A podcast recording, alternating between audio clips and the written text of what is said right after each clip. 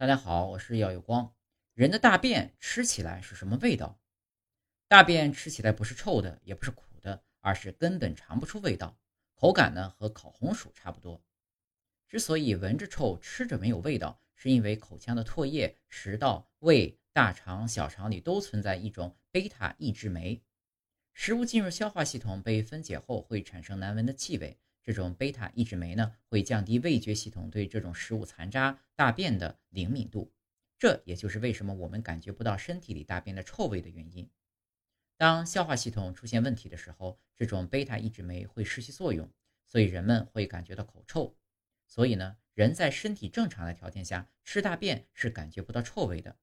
肠道臭味，说明你消化系统出现了问题。